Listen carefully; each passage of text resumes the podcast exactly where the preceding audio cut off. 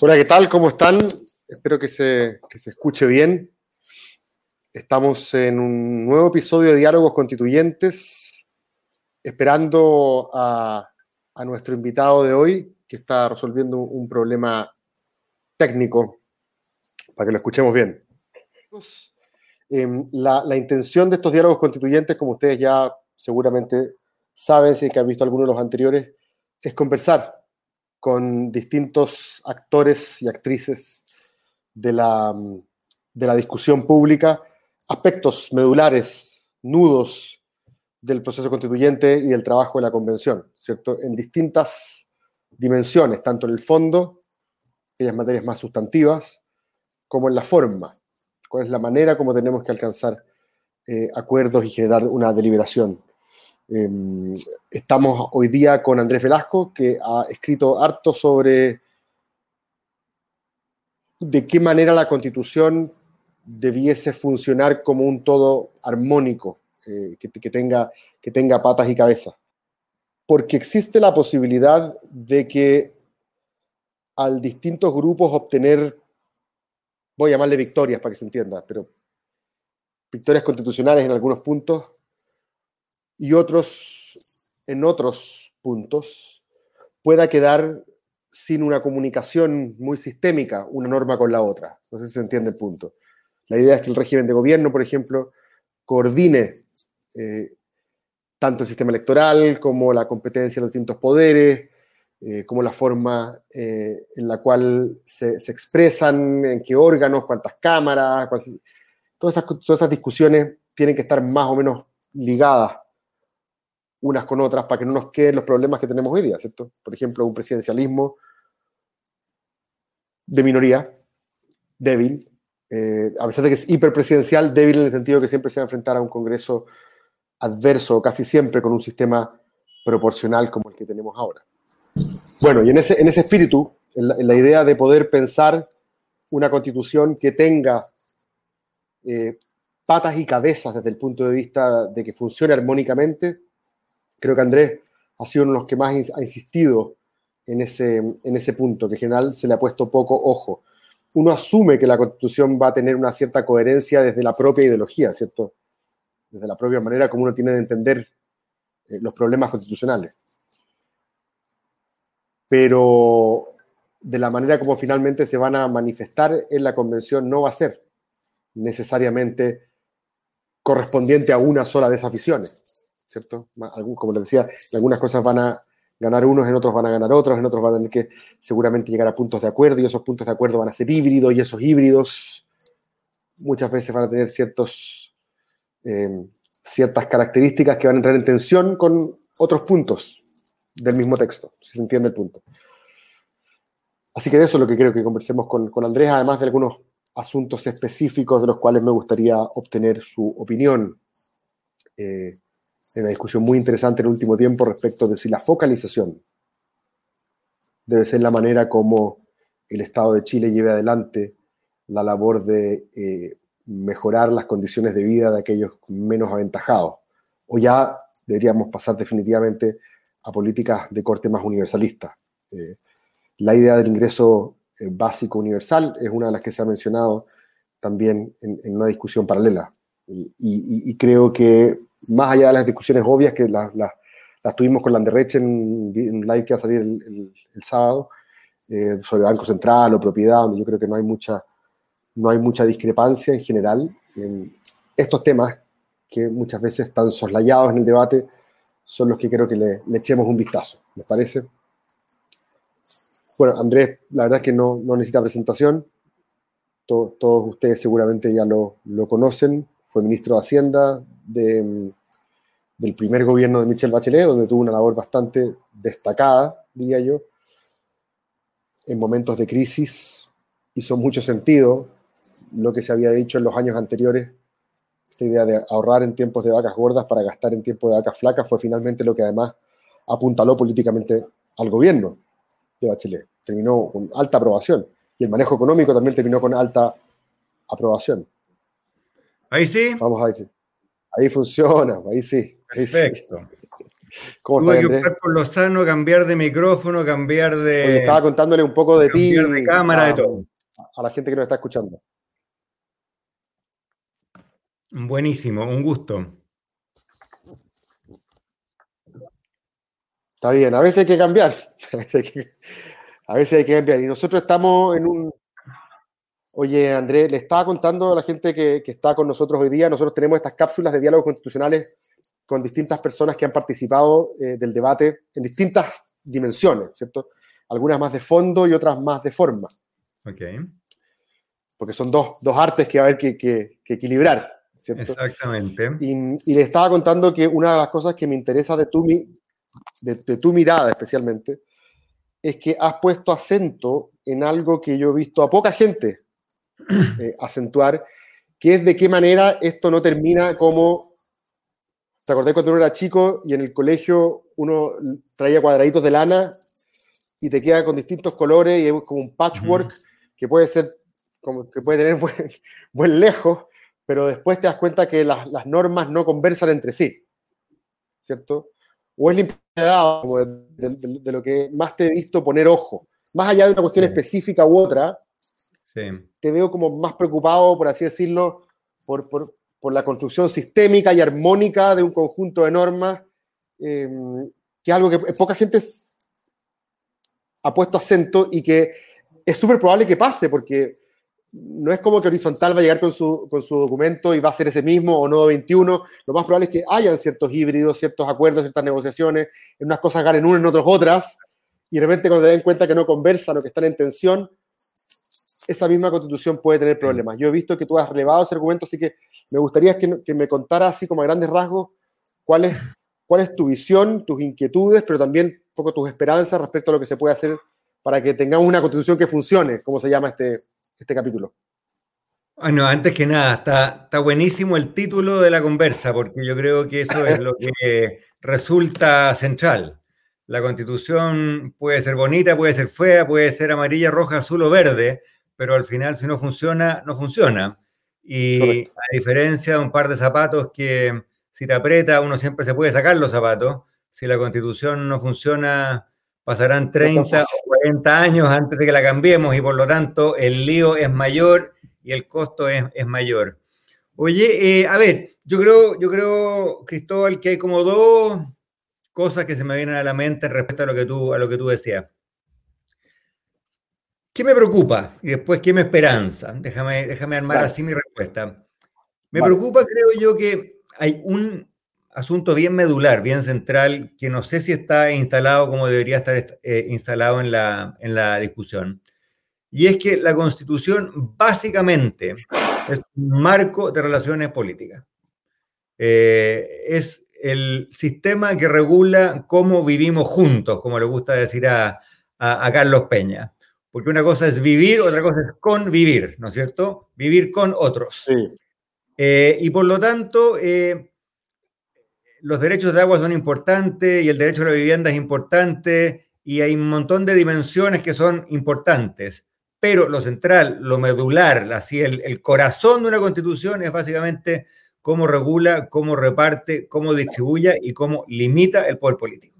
Y eso tiene que ver con tres cosas, no con diez, con tres tiene que ver con, primero, el sistema político, presidencial, no presidencial, parlamentario, no parlamentario, alguna mezcolanza entre medio. Ese es el primer bloque. Segundo bloque, eh, sistema electoral, que esto se pone medio técnico y medio enredado, pero creo que uno puede graficarlo así. Yo estoy en este momento sentado en Londres, donde para variar está lloviendo, eh, y em, en Inglaterra, como en Estados Unidos, como en muchas partes del mundo, en cada distrito se elige un diputado. Un diputado. No cuatro, no siete, no ocho, no nueve, uno. Y por lo tanto, para ganar, tú necesitas sacar más del 50%. Eso se llama un sistema mayoritario porque requiere una mayoría para ser elegido. En Chile tenemos un sistema medio híbrido en que hay distritos de uno, de dos, de tres, hasta de ocho, ¿no es cierto? En Brasil tiene un sistema totalmente proporcional que hay distritos hasta, hasta de 40. Bueno, esa es la segunda dimensión. ¿Cómo diablos elegimos a nuestros diputados? Piensa tú, esta es una digresión, pero no es enteramente irrelevante, que el 11 de abril vamos a tener un montón de elecciones y cada una tiene un sistema distinto. porque para elegir a los constituyentes hay un sistema, para elegir a los, a los, eh, perdón, a los concejales hay otro sistema, para elegir a los alcaldes hay un tercer sistema y para elegir a los gobernadores hay un cuarto sistema. Entonces la pregunta es, ¿está bien? ¿Está mal? Bueno, y la, y la, tercera patita de la mesa eh, eh, es cómo distribuimos el poder al interior del país, cuánto poder tiene Santiago, cuál es el papel de las regiones, qué funciones tienen los gobiernos regionales, en fin. Bueno. Ahora, podemos llamar la división político-administrativa. Exactamente, así le dicen los señores abogados. Eh, yo siempre digo que le tengo mucho miedo a los señores abogados porque yo soy hijo de dos profesores de Derecho, así que me metía mucho cubo cuando era chico en, en, las, discusiones a la hora del almuerzo del domingo. Tengo hermanos, hermanas, cuñados, cuñados, mi papá y mi mamá son todos abogados y varios de ellos profesores de derecho. Entonces, yo soy la oveja negra que estudia economía, así que le tengo un poquito de miedo a las discusiones jurídicas. Bueno, pero pongamos, pongamos, un ejemplo de, de, los primeros dos, de cómo, de cómo en este caso quedó un menjunje del cual nos estamos haciendo cargo de alguna manera ahora respecto a los primeros dos. Porque nosotros, cuando hicimos la reforma al sistema binominal, ¿cierto? Aprobamos, como bien dices tú, un sistema proporcional, que tiene una magnitud de distrito superior a 2, o sea, superior a 1, ya con eso ya es, ya es proporcional. Em, pero mantuvimos el sistema presidencial. Y con un paisaje político fragmentado, eso básicamente te asegura que el presidente no va a tener mayoría y por lo tanto su problema, como dice nuestro amigo Rodrigo Correa, no es tanto el autoritarismo del hiperpresidencialismo chileno, sino que su inefectividad. No tiene, tiene gobiernos que no, que no gobiernan. Entonces ahí, ahí podría haber un ejemplo de lo que tú estás diciendo de que si es que no conversa la primera con la segunda, no estamos pensando el sistema político en una, visión más sistémica. este es el punto central. Em, en Chile se ha puesto de moda, y como somos un país que sigue las modas, todos repetimos, ¿no es cierto?, como, como loros esto, que en Chile hay un hiperpresidencialismo. Y probablemente por escrito, en algunas facultades que tiene el gobierno, eso podría ser así. Pero en la práctica, Basta con meterse al internet o prender la tele o escuchar la radio o mirar tu teléfono para darse cuenta que en Chile tenemos un presidente débil. a uno le puede gustar o no gustar Sebastián Piñera. Yo no voté por Sebastián Piñera, me siento parte de la oposición a Sebastián Piñera. Sin embargo, a Sebastián Piñera lo veo débil, ¿no es cierto? ¿Y por qué es débil? Porque no tiene mayoría para gobernar.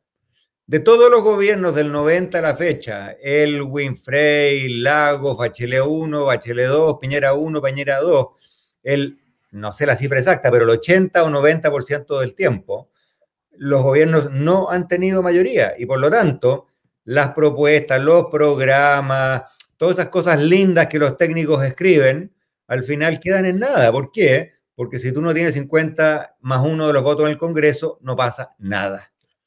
Oye, Andrés, perfecto. Pues quiero ir ahora justamente a un punto que tiene que ver con eso, porque yo sé que tú y yo tenemos una cierta predilección, a lo menos teórica, eh, por, un modelo más, más parlamentario. Me acabo de dar cuenta que Atria también lo acaba de decir, lo que ya empieza a, ensanchar el, el, campo del acuerdo, lo que bueno. Me estoy preocupando, voy a repensar. no, lo que, me, lo que me parece interesante es que tú dices, o, yo lo intuí en, cómo lo presentaste, eh, que estarías más a favor de un sistema mayoritario, ¿cierto? Donde distritos chicos elijan uno.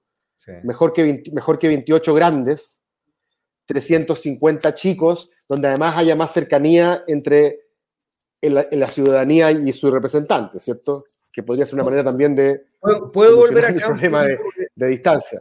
¿Puedo volver atrás? Sí, dale. Tú, usaste una metáfora que me pareció buena, la del patchwork, ¿no es cierto? Que uno, cada uno hacía un, pedacito de tela y al final quedaba un, algo que puede ser muy lindo, puede ser muy feo.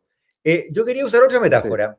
Yo tengo un amigo que se dedica a, medio con Putin y que se dedica a ayudar a las empresas a hacer su sistema de computación. Y una vez le escuché a mi amigo decir lo siguiente, cuando me dijo, cuando a mí una empresa me llama y me dice, tenemos un sistema, pero el sistema no funciona muy bien, arréglalo, lo que yo produzco, me dice, queda en general bastante bien. Cuando una empresa me llama y me dice, no tengo sistema de computación, ármame uno desde cero, muchas veces me dijo mi amigo, meto la pata. ¿Por qué? Porque lo que le hago para el sistema, la, la, la, oficina de contabilidad, voy a, voy a inventar, a veces no conversa bien con lo que tiene recursos humanos, que no conversa bien con lo que tiene la gerencia, que no conversa bien con lo que tienen en la cocina. Entonces, la constitución es un sistema computacional, donde los diversos bloques, los diversos elementos tienen que conversar. Ahora, para que mi respuesta no parezca evasiva, déjame ir al, corazón de lo, que tú, de lo que tú mencionaste. Hay dos sistemas políticos, presidencial y parlamentario. Dejemos los híbridos y las medias tintas de lado por un momento.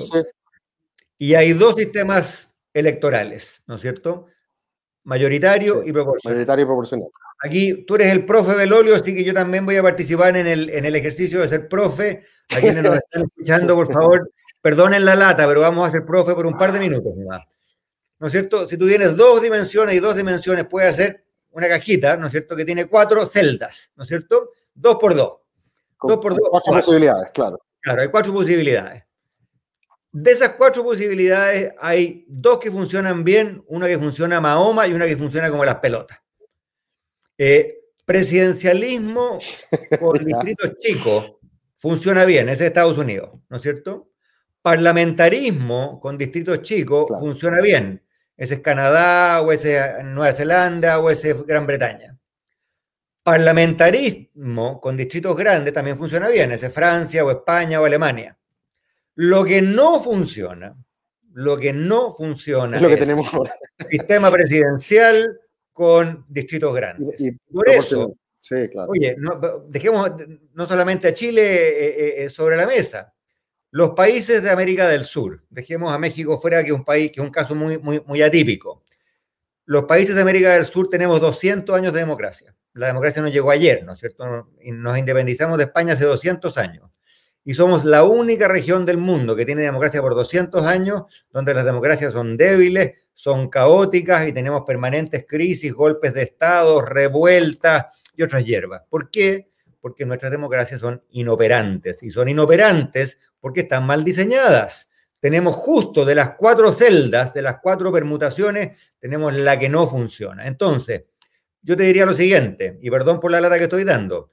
Si vamos, a seguir, si, estamos siguiendo, si vamos a seguir con un sistema presidencial, el régimen electoral tiene que ser mayoritario, con distritos chicos. Uno, si vamos a seguir con el actual sistema electoral, entonces hay que olvidarse del presidencialismo. parlamentario. Exactamente. Entonces, al final, al final, si es chancho, con vino tinto, si es pescado, con vino blanco. Pero Oye, chancho con vino blanco no resulta. aquí voy a hacer un, punto para, que, para, para, ver si, cómo, cómo, lo consideras. ¿ah? Hay gente que señala que la fragmentación política en Chile llegó para quedarse.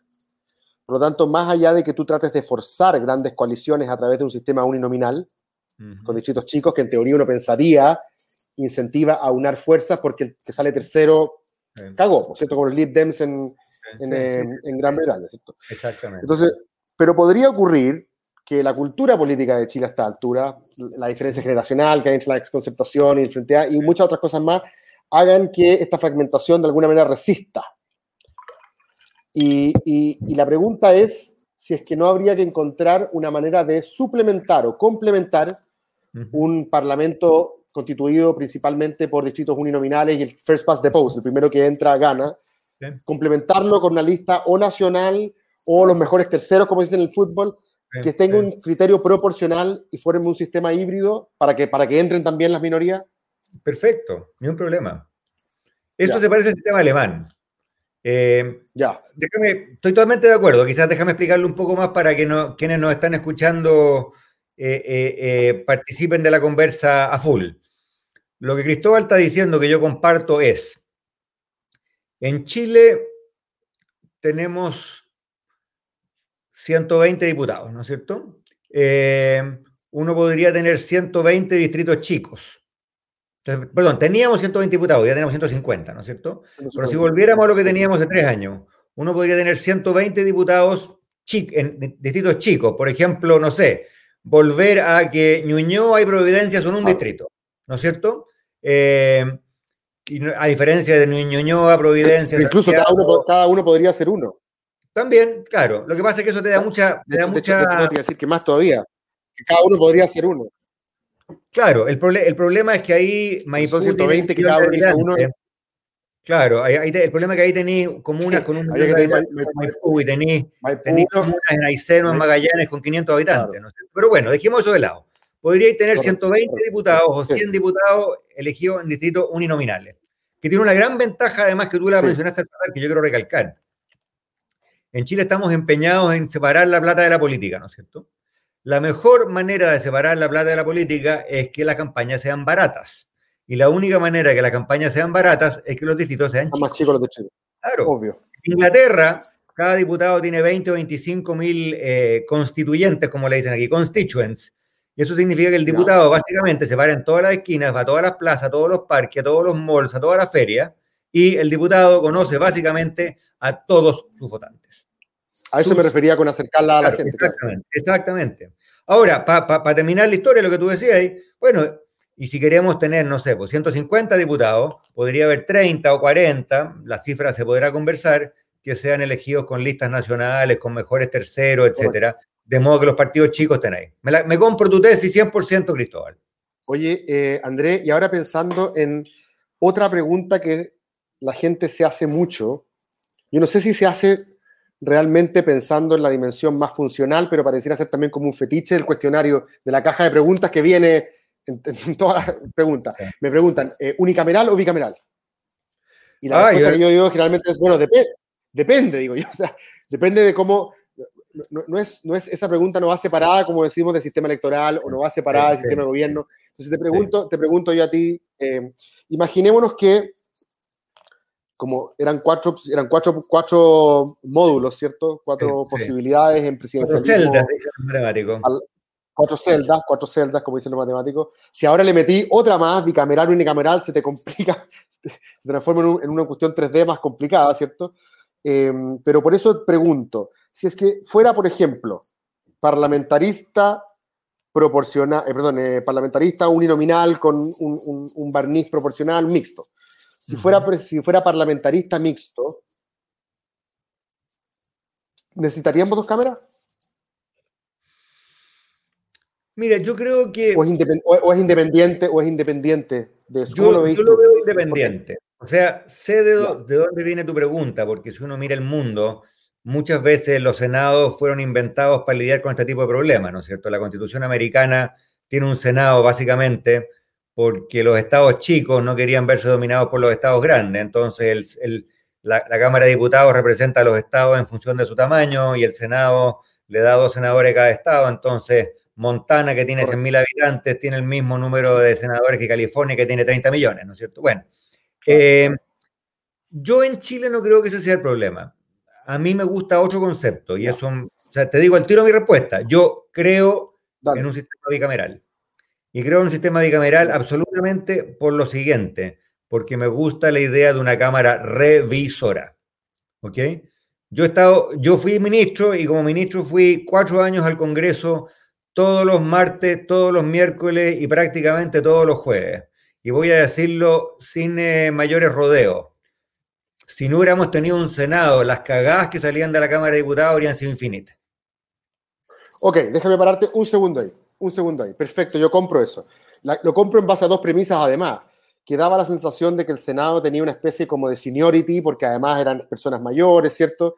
Pero hay gente que ha dicho que el Senado hoy día, cuando entra, no quiero hacer como se llama ningún juicio peyorativo, pero cuando entran perfiles de, perfiles muy diputados, no sé, pero que son monstruos electorales, como Navarro o Chaguán, hay gente que dice que la Cámara, que el Senado se diputadiza, por así de alguna manera. Entonces, si bien en este caso pudo haber sido así, uno podría decir que no necesariamente es así, o, me equivoco, porque además revisor en Chile, y a mí, corrígeme si me equivoco, puede ser cualquiera de las dos, porque uno puede, una, una, moción podría entrar por el Senado. ¿Tú estás hablando de la virtud de la revisión en sí misma no, o de ciertas como facultades del Senado? No, mire, yo estoy hablando de una virtud bien sencilla y, no quiero personalizarlo porque no quiero decir que los senadores son más serios, los diputados son menos serios, esto no es un problema de, personalidades. Eh, hay una diferencia fundamental, los diputados duran menos que los senadores. Eh, eh, muchos, muchos países tienen dos cámaras porque le dan a las dos cámaras una conexión distinta con el ciclo político. El diputado dura cuatro años. En Estados Unidos los diputados duran dos años, apenas dos años. Entonces el diputado es el que está en contacto con la calle, el que es más sensible a los temas de coyuntura, el que dice, ojo, ojo, ojo, yo estuve en campaña hace seis meses, a la gente le preocupa esto, la gente está choreada por esto, aprieta el zapato por acá. Y esa perspectiva es necesaria y es indispensable. Pero también hace falta una Cámara que tenga otra perspectiva. Alguien que pueda decir, mira, en, el Senado, no sé, pues en Estados Unidos duran seis, en Chile duran ocho. No creo que haya una, una cifra mágica, pero el senador puede decir, momentito, momentito, aquí hay que arreglar un, un, despelote y yo voy a votar, voy a hacer lo que sea impopular, voy a tomar una decisión difícil, pero me puedo dar el lujo de tomar la decisión, esa decisión porque resulta que a mí todavía no me toca la reelección hasta cinco años más. Y eso está bien. Uno necesita distintos órganos del Estado que tengan distintos ciclos, distintos horizontes y distintas miradas. Sí, está bien. Oye, te pregunto, mm, me, parece súper claro, eh, el, el tercer punto o la tercera dimensión que tocaste era respecto de lo que yo puse como buen abogado la división político-administrativa, que podríamos llamar la distribución del poder vertical. Exacto. Y ahí también, también esta es parte de la caja de preguntas tradicional. Eh, Estado unitario federal, me pregunta mucha gente. Eh, ¿Y cuál es el margen de innovación institucional que hay entre medio? Porque son como dos conceptos que aprendimos seguramente en clases de educación cívica, los que tuvimos, pero, pero, pero, pero tampoco nos gusta ponernos muy creativos al respecto, ¿cierto? Eh, o no sabemos cuán creativos podemos ser. Eh, o, es lo que me pasa a mí, como uno siempre cuando se pone creativo tiene el síndrome del impostor, dice, ya, pero si esto, mejor miremos lo que resulta en otros lados. Eh, y alguien ha, sugerido, por ejemplo, las autonomías a la española. Eh, alguien ha, ha, escuchado por ahí macrozonas que sean más fieles a, no sé, los ecosistemas, las cuencas hídricas y no a la división que hizo la dictadura por fines geopolítico-electorales, no sé. ¿Cómo, ¿Cómo, visualizas tú la discusión de la distribución del poder vertical, esta la de la división político-administrativa, y cuánta competencia a los gobiernos locales? ¿Qué diablos significa? Eh, me acuerdo de Cameron, ¿te acordás? En su época hablaba de localism, localismo, sí, em, que probablemente también en el caso de ellos tenía mucho que ver con esta idea como de la sociedad civil, la subsidiariedad, porque es un tipo de subsidiariedad política, ¿cierto? Claro, em, claro. ¿cómo, cómo, cómo, lo miráis tú? Mira, yo creo, Parto diciendo que este es un asunto respecto del cual eh, es más difícil tener así como convicciones tajantes, ¿no? Porque, porque creo que la experiencia internacional es más ambigua y porque además hay más aspectos locales que inciden. O sea, reaccionando a una cosa que tú acabas de decir, yo creo, por ejemplo, que las autonomías españolas en Chile no tienen ningún sentido porque obedecen a una realidad cultural y una historia muy distinta. Las autonomías españolas existen porque en Cataluña hablan catalán, ¿no es cierto? Y porque en Galicia hablan gallego, eh, y, por lo y porque en el País Vasco hablan vasco. O sea, hay una diversidad cultural, histórica radicalmente profunda que en Chile, que en Chile no existe, en esa misma dimensión. Evidentemente somos un país diverso, somos un país plurinacional, se hablan distintos lenguajes, eh, y eso tiene que estar en la Constitución de todas maneras. No quiero, no quiero quitarle el bulto a, o sea, no quiero eludir ese bulto pero no creo que en Chile tengamos, que Antofagasta tenga la misma, no siento, eh, eh, identidad cultural con un lenguaje propio que tiene Cataluña o que tiene el País Vasco, ¿no es cierto? Y por lo tanto, eh, yo creo que, yo creo que, mm, a ver, el actual sistema... ¿O esta es una cuestión abierta para ti? O hay gente que habla de las cuestiones abiertas y las cuestiones cerradas. Mira, yo creo que nada, nada en la vida puede ser ni muy abierto ni muy cerrado, hay que ir aprendiendo. Eh, déjame, déjame decirte lo que no funciona. Lo que no funciona. El, el sistema de, de, intendentes elegidos a DEO que hemos tenido hasta el momento es pésimo. Porque literalmente el presidente o presidenta o el ministro del Interior se levanta de mal humor y le corta la casa a tres intendentes y, y se van los ceremis y, y todas las políticas de la región quedan en nada y se parte de cero. El sistema actual es malo. Lo que vamos a tener ahora, que son, eh, que son eh, intendentes elegidos. Gobernadores electos. Eh, me parece mejor, aunque es bien evidente que como tantas cosas en Chile la ley, la ley se hizo un poquito a la carrera y no hay claridad total respecto de cuáles facultades van a quedar en la región, de cuáles facultades van a quedar en el gobierno nacional, etcétera. Yo te soy franco, yo aquí no le tendría mucho miedo a experimentar. déjame poner dos, a eso me refería con el margen de innovación institucional. Perfecto. Mira, déjame, déjame poner dos ideas sobre la mesa que no siempre están sobre la mesa en el, en el debate chileno. Primero, yo creo que los países que tienen diversidad capilar por regiones, por estados, por provincias, suelen tener mejores políticas públicas, porque de repente si tú vas a hacer una reforma a, no sé, pues a, la, a los jardines infantiles, digo, la primera cosa que se me viene a la cabeza, bueno, el sistema que se implementa en Antofagasta puede que sea distinto al de Valdivia y el de Punta Arenas puede ser distinto al de La Serena, ¿no es cierto? Y eso no es malo porque al final uno aprende de los, de los éxitos y corrige los errores. Por lo tanto, a mí no me importaría que hubiese más diversidad porque hay más aprendizaje. Segundo, voy a ponerme el sombrero de, alguien que ha estado en el gobierno de Santiago. Chile tiene, a Chile le cuesta procesar los conflictos políticos, porque todos los conflictos políticos llegan a la Plaza de la Constitución en 24 horas. En Brasil, si hay un conflicto político, del pueblo local pasa al alcalde y los alcaldes tienen poder efectivo, por lo tanto, cuando alguien está enojado, primero que nada le va a tocar la puerta al alcalde. Si el alcalde no resuelve el problema, le van a tocar la puerta al gobernador del estado. Y si en Brasil, al final el problema llega a Brasilia, pero se demora seis meses en llegar a Brasilia, ¿no es cierto? En Chile resulta que hay un problema con los camioneros en la Araucanía y los camiones están en la Plaza de la Constitución al día siguiente. Y por lo tanto, somos políticamente un país al cual le cuesta procesar los, los conflictos porque todos los conflictos, mediante un embudo, llegan a la misma plaza y caen en manos del ministro del Interior, el ministro de Hacienda el presidente de la República. Yo creo que funcionaríamos mejor si fuésemos un país con más capas intermedias. Hay conflictos que hay que dirimirlos, por supuesto, en la moneda, pero habrá conflictos que se pueden dirimir en la alcaldía o en, la intendencia, o como se van a llamar a la gobernación. ¿Tiene sentido? De una, sí, mucho. O sea, bueno, me acuerdo una historia que contaba, yo tuve profesor de historia del derecho a Gonzalo Rojas Sánchez para que ah, una idea. Y, él contaba una... No era exactamente un exponente del liberalismo. No, para nada.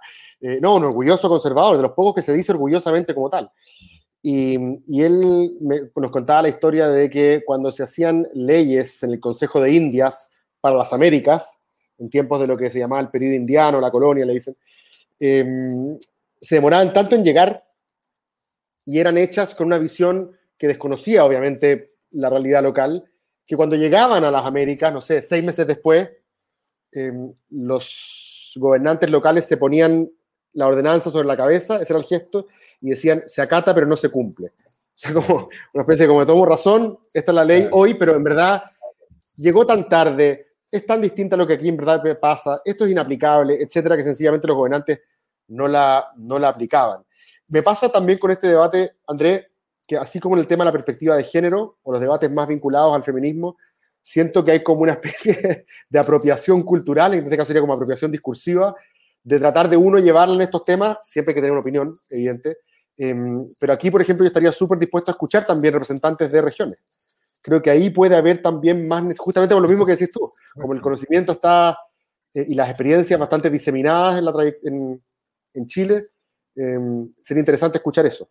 Eh, desde Valparaíso, desde Concepción también, que tienen... Absolutamente, absolutamente. Mira, yo puedo, puedo hacer una confesión aquí eh, de, carácter personal. Cuando yo estaba en el gobierno en Santiago de Chile, confieso que era más bien escéptico respecto a, a, la dispersión del poder político, porque bueno, cuando uno está en el gobierno de Santiago, obviamente le gusta que el gobierno de Santiago tenga poder, pero en la medida que viajé por Chile, en la medida que como ministro, yo, yo cuando era ministro yo me impuse la meta, no lo cumplí todas las semanas, pero casi todas las semanas, me, impuse la meta de pasar todos los viernes en alguna región. A veces me tomaba el auto, me iba a Rancagua, otras veces me tomaba el avión y me iba a Iquique. Eh, y aprendí mucho. Y una de las cosas que aprendí es exactamente lo que acabas de decir tú.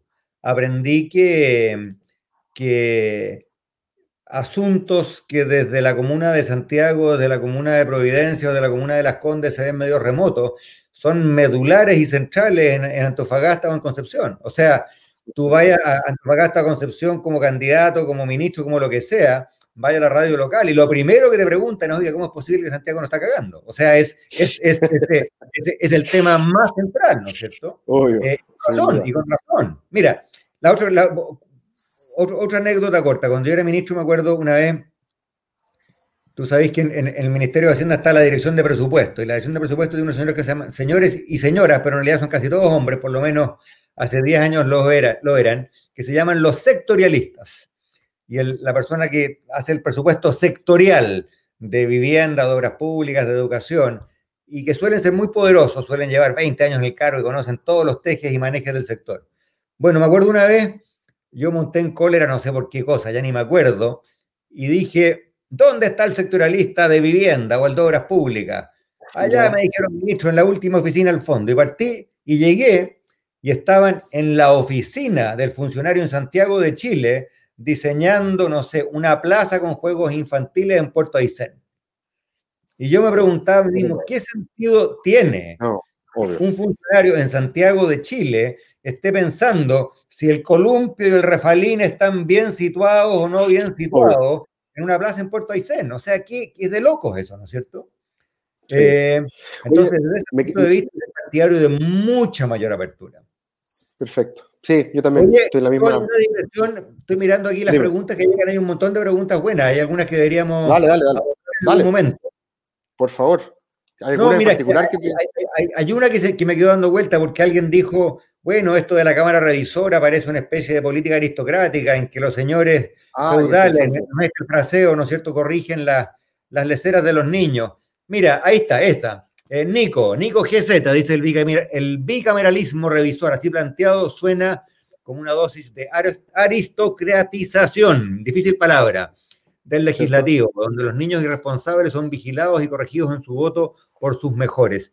No, yo no lo creo así. Déjame, déjame decirlo del siguiente modo para que se entienda mejor, porque probablemente no lo, no lo dije bien y se puede prestar para malos entendidos. En toda democracia que funcione, hay distintas instituciones que están más o menos sincronizadas o alejadas del ciclo político.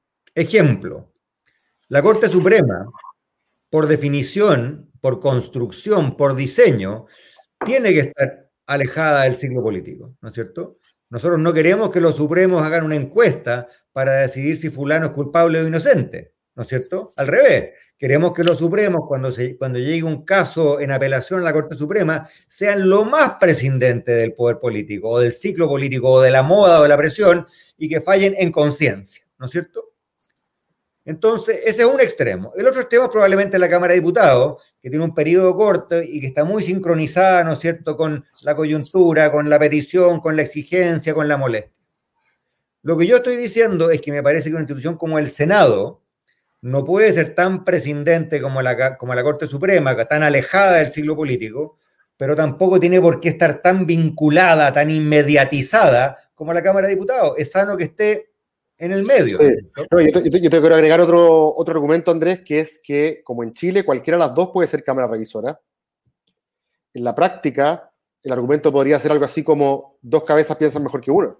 O sea, en el sentido de que una mejora a la otra, pero no, necesariamente porque los grandes mejoran a los chicos. En una de esas, los chicos también le arreglan, ciertas cosas a las otras. Absolutamente. Mira, y, más que hablar de arreglar o no arreglar, yo, yo usé esa terminología, probablemente es un poquito injusta, así que la retiro de la mesa puede haber perspectivas diversas.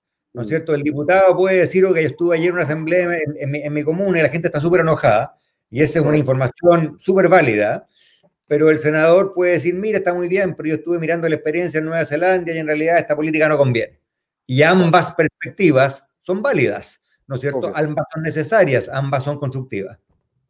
Oye, una sola cosa que se me había quedado en el tintero cuando hablamos de régimen, ¿cierto? Presidencial, parlamentario, etcétera, dejamos fuera los híbridos, ¿cierto? Para, para que la clarificación de, la, de, ¿cómo se llaman? Las cápsulas, perdón, eh, celdas, las celdas quedaran claras. en realidad la celda eh, parece que fuera la cárcel. Eh, no, pues se entiende el punto. Las cajitas, los cuadraditos. Exacto. pero me he dado cuenta de que gran parte de los documentos que se han escrito de parte de centros de estudio y fundaciones ligadas a partidos y a constituyentes se la juegan por esta idea semipresidencial, que es como a todos quieren avanzar hacia algo así como un gobierno de mayoría donde eh, la mayoría del, Parlamento, en este caso, ¿cierto?, designe a un, gobierno, que ahí será como, no sé, imagino el jefe de la, de la, de la, coalición el que finalmente ejerce ese rol. Y mucha gente dice, ah, pero es que eso tiene dos problemas. Uno es que aleja más a la gente de la política si es que no eliges directamente a tu presidente, ¿cierto? Y es un argumento a considerar, ¿cierto? Eh, pero que podría eventualmente también compensarse con el que decimos ahora los distritos chicos en un parlamentarismo donde igual se acerca la política a la gente. Pero lo que les pasa a muchos de ellos es que necesitan la figura del papá o la mamá, un poco la idea del jefe de Estado. Y por eso proponen un semipresidencialismo más a la francesa, que es lo que yo he escuchado desde horizontal hasta Nodo 21. Puedo estar equivocándome respecto de que sean todos, pero, pero lo he escuchado mucho. Esta idea como de que ya, elijamos un presidente, directo, que se encargue de la defensa, las, relaciones internacionales y, le pida al líder de la coalición mayoritaria del Congreso que forme gobierno.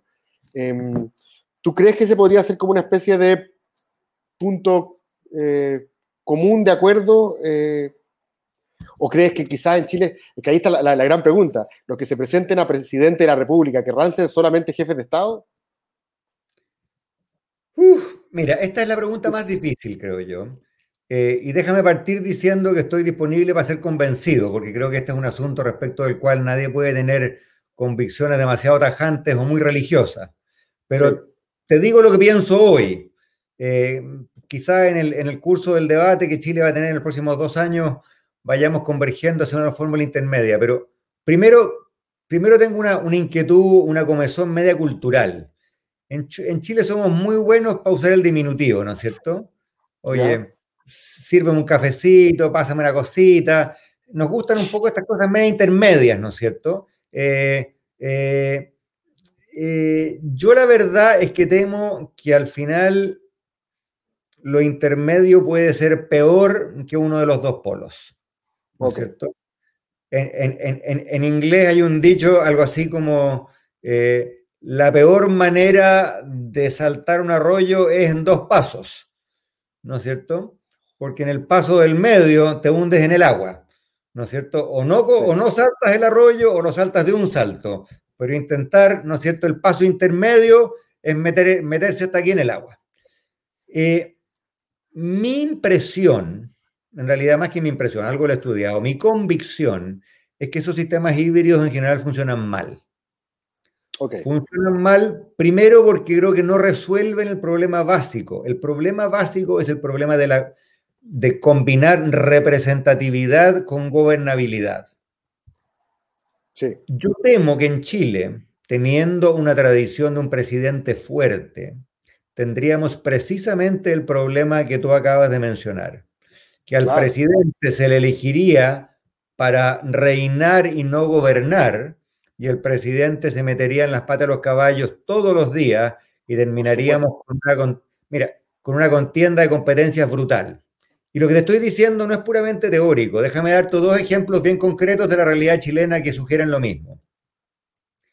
Mira el gobierno corporativo de TVN y mira el gobierno corporativo de Codelco.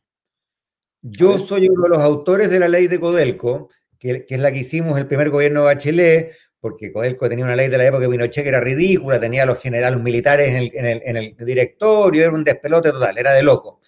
Y creo que nos quedó más o menos bien la ley eh, costó que se aprobara, pero al final se aprobó con votos de todos los lados. Eh, pero estoy dispuesto a confesar que esa ley tiene un problema de diseño. Codelco tiene un directorio, como toda empresa. El directorio tiene un presidente, que es el presidente del directorio, y tiene un gerente general, que es exactamente lo mismo que un sistema parlamentario, que hay un presidente y hay un primer ministro que es como el gerente general el, diseño, el concepto es que el presidente es una figura más eh, ceremonial que dirime en ciertas circunstancias, pero el manejo de todos los días tiene que estar a cargo del primer ministro, en el caso de Codelco, en el caso del gerente general. ¿Qué ha pasado en la cultura chilena? En la cultura chilena, prácticamente todos los presidentes de Codelco, bajo esta ley de los últimos 15 años, dicen, no, yo soy el presidente de Codelco, decido yo, ¿no es cierto? Y por lo tanto, eh, en algunos casos el presidente se toma el poder, en otros casos el presidente y el gerente general andan a cobazos todos, los días, todos los días porque el presidente dice esta decisión es mía y el gerente general dice no es mía. En TVN es lo mismo. En TVN se supone que el presidente del directorio está ahí para, para, para, para, reinar, no para gobernar, pero los presidentes del directorio se meten hasta en los sets cuando están grabando las telenovelas y dicen que no les gusta la iluminación. ¿Te fijas? Eh, entonces, yo temo, yo temo que el, que, no sé, quizás me equivoque, pero temo que el despelote podría ser mayor. Oye, Andrés, te quiero, te quiero llevar antes a una, una reflexión en general sobre, sobre la democracia representativa, ¿cierto? Tú has estudiado harto en Chile, eres de las personas que más ha, mirado con interés el fenómeno del populismo global, ¿cierto? Y, y, uno pensaría que este, este, momento populista, como lo llama Casmude, de alguna manera está vinculado a una crisis de, la, de, la, de, las, de, las, instituciones de intermediación política, ¿cierto? De aquellas que muchas veces median entre, entre la ciudadanía y, el poder, de los partidos, los congresos. ¿Para qué diablos Chávez va a querer partidos y congresos si él ya sabe lo que la gente quiere? Em, y, y, quizás esto ha estado alimentado por percepción de corrupción de la política, por la percepción de que, mm, de que tú hoy día ya tienes el conocimiento y la capacidad de decidir, quizás Internet, no sé. deben ser varios factores. La pregunta que me hago yo es, ¿en qué sentido mecanismos de democracia directa? Esta es como la última gran pregunta institucional que eh, está también como en la caja típica de preguntas. Democracia participativa o representativa, me preguntan. Y como que parece haber una necesidad por mayor participación directa, pero cuando uno escucha las propuestas, tampoco escucha cosas muy novedosas. O sea, que a, mí no, que, a mí me vengan a vender la iniciativa popular de ley o el referéndum revocatorio o los presupuestos participativos como grandes eh, cambios de paradigma, no sé, me parece pobre. Si es eso, firmo. Pero, pero no, no, sé qué, qué, más. ¿Cree ahí que puede haber también más margen de innovación institucional? No sé, a los cantones suizos probablemente sean como el paradigma. Claro. A ver, mira, déjame partir por el final de lo que tú dijiste. Eh, eh, yo creo que a estas alturas del partido decir más participación es como decir empanadas y vino tinto, ¿no? Nadie va a decir que está en contra. Correcto. Pero, pero creo que le haríamos un flaco favor al debate si nos detenemos ahí. Ya.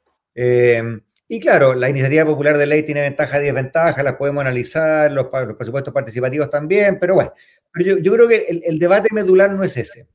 Eh, eh, y de nuevo, déjame abusar de la paciencia aquí de nuestros auditores y del profe y de, y de nuestros socios que nos están pues, participando en esta conversa y el profe Belolio.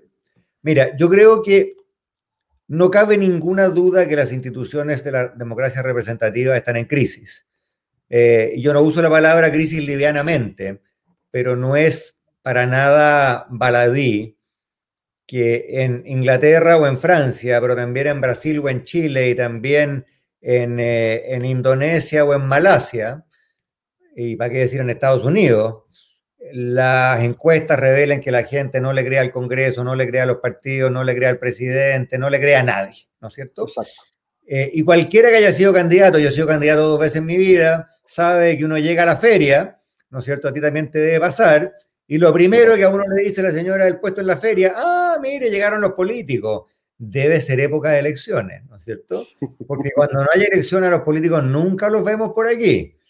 Si están aquí en la feria es porque es época de elecciones. Entonces, parto, parto, como hay que partir, creo yo, de la constatación más o menos evidente que las instituciones políticas democráticas en Estados Unidos o en Chile o en Brasil realmente nadie las quiere mucho ni nadie les cree mucho. Creo que ese es como el, es el mínimo mínimo. Ahora, la pregunta difícil es qué diablos debe uno hacer al respecto. Y yo estoy bien influenciado eh, por, un, por un politólogo gringo que se llama Shapiro. Eh, a ver, creo que por aquí lo tengo. Eh, hay un hay, hay Shapiro y una, y una politóloga que se llama McCormack, que escribieron un libro que se llama Partidos Políticos Responsables. Y, y, que hacen un punto que me pareció genial. Cuando yo lo leí dije, ah, aquí está, Eureka. Dicen, mire, en los últimos 25 años, este debate que en Chile está ahora en plena ebullición, seamos francos, no lo inventamos en Chile antes de ayer, ¿no? Es el mismo debate que se viene dando en Europa en Estados Unidos en muchas partes hace mucho tiempo. ¿Y qué ha pasado? ¿Qué nos dice el señor Shapiro y su coautora, la, eminente profesora McCormack? Dice, oiga, hace 25 años que venimos creando referéndum revocatorio, en California los hay, para que las maquinarias partidistas no eligieran a los candidatos a DEO, creamos las primarias, ¿no es cierto? Eh, para que la gente pudiese tener eh, la posibilidad de opinar. En California o en el estado de Nueva York o en Suiza se generaron las iniciativas populares de ley, qué sé yo.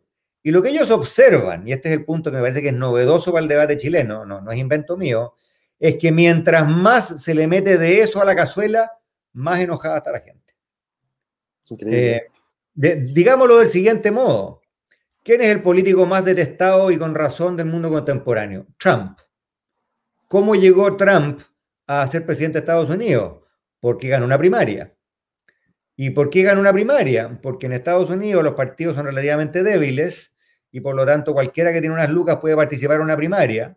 Trump se hizo republicano para participar en la primaria, no tenía ninguna historia en el Partido Republicano y mediante un tremendo talento y, aprovechamiento mediático y sus buenas lucas, se convirtió en el abanderado de un partido al cual nunca había pertenecido y se lo tomó y se lo llevó para la casa. ¿Y qué pasó? Bueno, el Partido Republicano ya está hecho mierda, está dividido entre los trampistas, entre los no trampistas, Estados Unidos está dividido, en fin. ¿Qué te revela eso? Eh, que yo creo que al final no hay democracia que genere afectos, que genere lazos y que además funcione bien, que no tenga instituciones intermedias que generen apego en la gente. Y en todas las democracias que funcionan bien, en todas, sin excepción, esa institución se llama partido político. Yo sé que hoy día decir partido político... o sea, tenemos la visión... ya, pero es que esto, es interesante, porque si, si, estamos cifrando ahí el objetivo, entonces volvemos a la teoría de evitar el patchwork. Eh, si, es, que estamos cifrando ahí un objetivo en fortalecer esa institución intermedia llamada partido, que hoy día suena casi contracultural, em, entonces el resto del sistema debería estar orientado a ese mismo fin. Por lo tanto, vuelve a tomar más, más, sentido un régimen parlamentario que uno presidencial, porque con un presidencial te puede ganar Pamela Giles mañana. O sea, José Antonio Caz o Pamela Giles. Con un parlamentario es, es muy difícil porque si tenéis el 50 más 1, lo más probable es que sea una persona que tiene una cierta trayectoria también y una cierta identificación con un, con un colectivo. Mira, déjame, déjame decir una cosa súper impopular, pero que le escuché el otro día a un europeo que es profesor aquí en, mi, en, mi, facultad. Eh, un holandés me dijo, mira, mi país tendrá muchos problemas, pero mi país Trump nunca habría sido presidente. Claro. Ah, y yo le dije, ¿por qué? No, muy sencillo, me dijo, porque, porque en Holanda, como en Bélgica, como en casi toda Europa, para ser presidente, para ser primer ministro, para ser jefe de gobierno, primero hay que ser líder de un partido. Y para ser líder de un partido hay que, hay, que haber estado 25 años en un partido y hay que haber sacado la mugre y la gente te conoce y hay que ganarse el respeto de tu bancada y tu bancada te tiene que querer, te tiene que respetar, te tiene que apoyar y tienes que ganar varias elecciones, incluyendo la elección de diputados y después tienes que ganar la interna del partido. Y por lo tanto, la persona que llega arriba puede que sea aburrido, puede que no inspire, puede que sea un latero, pero es alguien que viene probado, que viene, ha pasado por varios sedazos, ¿no es cierto? Que ha demostrado no ser un pelota. Eh, eh, ¿No es cierto? Y en el caso de Trump, uno, ve cómo la, política de las primarias eh, es una política que tiene muchas ventajas, créeme. Yo participé en una primaria presidencial en Chile y dije con mucha convicción, y la sigo creyendo, que las primarias eran necesarias para democratizar a los partidos pero tú estás haciendo un punto muy importante, y es que cuando pensemos, como vamos a pensar en Chile, en todo el andamiaje, ¿no es cierto?, en todo el sistema complejo, hay que pensar qué se hace hoy, qué incentivos, qué reglas se dan para que los partidos tengan algún peso. Y, mira, y lo que voy a decir es súper impopular, así que tú eres candidato, yo no, siéntete libre para decirme que estoy hablando pura lecera nomás, pero, eh, pero mira, si uno mira la experiencia mundial, y esto lo he mirado bastante, los partidos funcionan por dos tipos de razones. Primero, funcionan porque los partidos tienen raíces en la sociedad. El Partido Laborista Británico... ¿Qué es lo que está diciendo ahí, Jorge? ¿Qué es justamente lo que está diciendo Jorge? Exactamente, desde el barrio, exactamente. Eh, eh, Jorge dice partidos políticos con poder escalonado. O sea, el Partido Laborista Británico no, se entiende si, si, es separado del mundo sindical, ¿no es cierto? El, si, es, si, es, como, dicen, como dicen los politólogos, nos sirven los partidos hidropónicos, que no tienen raíces. Exactamente, que, que, flotan, ¿no es cierto?, pero que no tienen raíces. Exactamente. Entonces, esa es una, una patita. La otra patita, y esta es la patita impopular, es que los partidos fuertes en Europa, o en Argentina, Argentina tiene muchos problemas, pero tiene un partido, tiene un partido eh, eh, eh, peronista fuerte. hegemónico, diría yo. Hegemónico, claro. ¿Y cómo se consigue eso? Se consigue de dos maneras. O se consigue con un sistema de listas en que los partidos al diputado o senador que no se comporta con el colectivo, le dicen, viejito, muchas gracias, pero tú no vas a la próxima elección. Mira, yo lo acabo de ver aquí en Gran Bretaña. Eh, se, votaba Brexit, ¿no es cierto? Eh, y dentro del Partido Conservador había muchos disidentes, porque a algunos les gustaba el proyecto de ley de Brexit, el acuerdo final, a otros no, etcétera, etcétera. Eh, el, primer ministro, que es para fines prácticos el, jefe del partido, a 12 personas, a 12 miembros del, del Congreso, que votaron en contra del proyecto de ley del Ejecutivo, le dijo muy sencillo, usted la próxima vez no va a la reelección.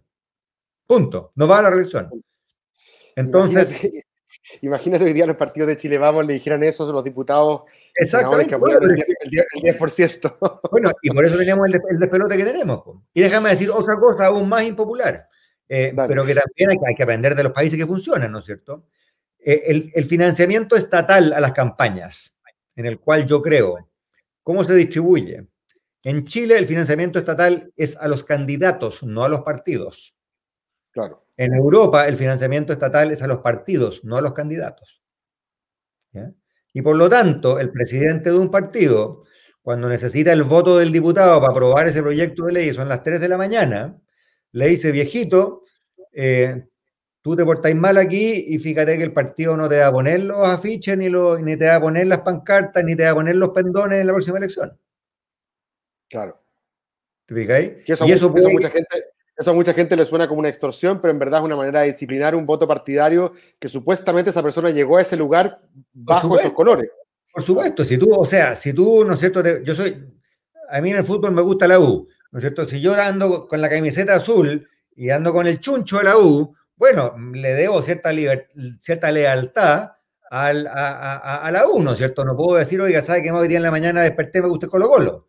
Eh, eh, eh, o me gusta la Católica, o me gusta San Luis de Quillota, ¿no es cierto? Esto es lo mismo. o sea, de nuevo, aprendamos de los sistemas políticos que funcionan. En los sistemas políticos en que los partidos son estables, tienen raíces en la sociedad, son fuertes, son duraderos, son partidos políticos en los cuales hay ciertos mecanismos para inducir que la gente actúe colectivamente. El problema de los partidos en Chile es que dejaron de ser colectivos. Son un montón de pymes en que cada diputado y cada senador tiene un negocio para garantizar su reelección. Así de sencillo. Sí, es verdad. Suena, suena contracultural hoy día, pero parece que esa es la misión que tenemos, fortalecer los partidos. mira, tú eres candidato, mandarme la punta del cerro. Yo no soy candidato, así que puedo decir lo que pienso. No, no, no, a mí me parece, yo estoy de acuerdo. A mí me parece que nosotros nos debemos una segunda conversación. Ahora tenemos que terminar, ya estamos en la hora, donde hemos básicamente repasado todo lo que eh, llama la sala de máquinas, ¿cierto? La orgánica, repasamos eh, régimen de gobierno, repasamos sistema electoral, repasamos división político-administrativa, distribución del poder, básicamente. Lo que tú, al, comenzar, eh, dijiste que te parecía lo más, lo más fundamental para que esta cuestión cuaje, para que sea una constitución que funcione. Y yo creo que deberíamos hacer un segundo, porque tú, bueno, además, como se llama, de, de, que te gusta mucho esta discusión, además como economista y exministro de Hacienda, tienes un, kilo que aportar y que, y que decir y que conversar con nosotros respecto de otras discusiones sobre modelo de desarrollo, orden público económico, de, de, ¿cómo se llama?, constitución económica. Entonces, ¿te parece si te dejo invitado para una segunda sesión, para un, para una segunda sesión donde nos metamos a esa parte, derechos sociales, para que, porque si no, en una imposible ya nos pilló la hora en la pura parte orgánica. Como mucho y como nos vamos a confinar, lo, que me estás diciendo educadamente es, eh, has estado hablando de puras cosas de las cuales no sabes mucho, hablemos de las cosas de las cuales sí puede que sepas. No, todo, lo contrario. Yo, te invité a hablar de lo que habláramos de lo que hablamos ahora. No, yo sé, yo sé, yo sé. no, mira, me, parece, primero, primero, Cristóbal, encantado de hacer una segunda conversa y si hay paciencia, una tercera y una cuarta también, con mucho, con mucho gusto. Eh, eh, y feliz de haber partido por donde partimos, porque la verdad que yo creo que el asunto central está aquí. Esta es la sala de máquinas, no sé cómo le, le pusiste. Eh, ¿No es cierto? sala de máquinas, sí. esta es la sala de máquinas. después podemos hacer, podemos ver la cubierta y el puente para seguir con las metáforas, con las metáforas navieras. Oye, estupendo, te pasaste, Andrés, buenísima conversación. Hubo mucha gente que nos vio en vivo y gente que lo va a ver ahora cuando lo dejemos, lo dejemos arriba en Facebook. Te agradezco muchísimo. Londres ya debe ser más o menos tarde, hace frío. Son las 11 eh, y 12, exactamente en Londres. estupendo. Te mando un abrazo gigante y, antes de, las palabras finalmente buena crianza, se las vamos a dejar para lo siguiente, porque esto, esto continuará. Ya, un abrazo a todo el mundo. Chau, chau, gracias. Ciudadanos.